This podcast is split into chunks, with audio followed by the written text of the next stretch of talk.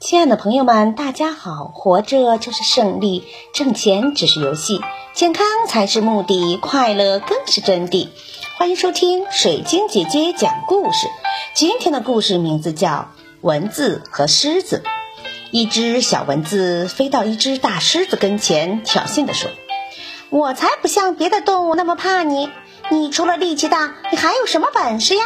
可惜这些本事根本对付不了我。”狮子听了蚊子挑衅的话，没有理睬他。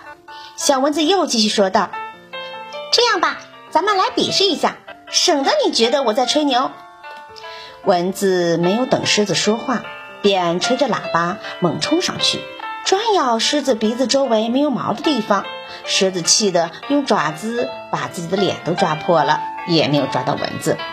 蚊子自己觉得战胜了狮子，便得意洋洋地唱着凯歌，在空中飞来飞去。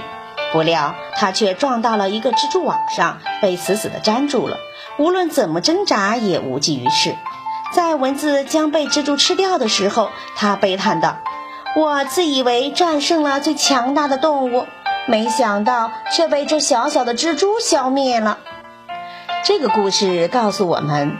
人取得了一点点成绩，千万不能骄傲，因为得意忘形只会带来不必要的麻烦。感谢收听，再见。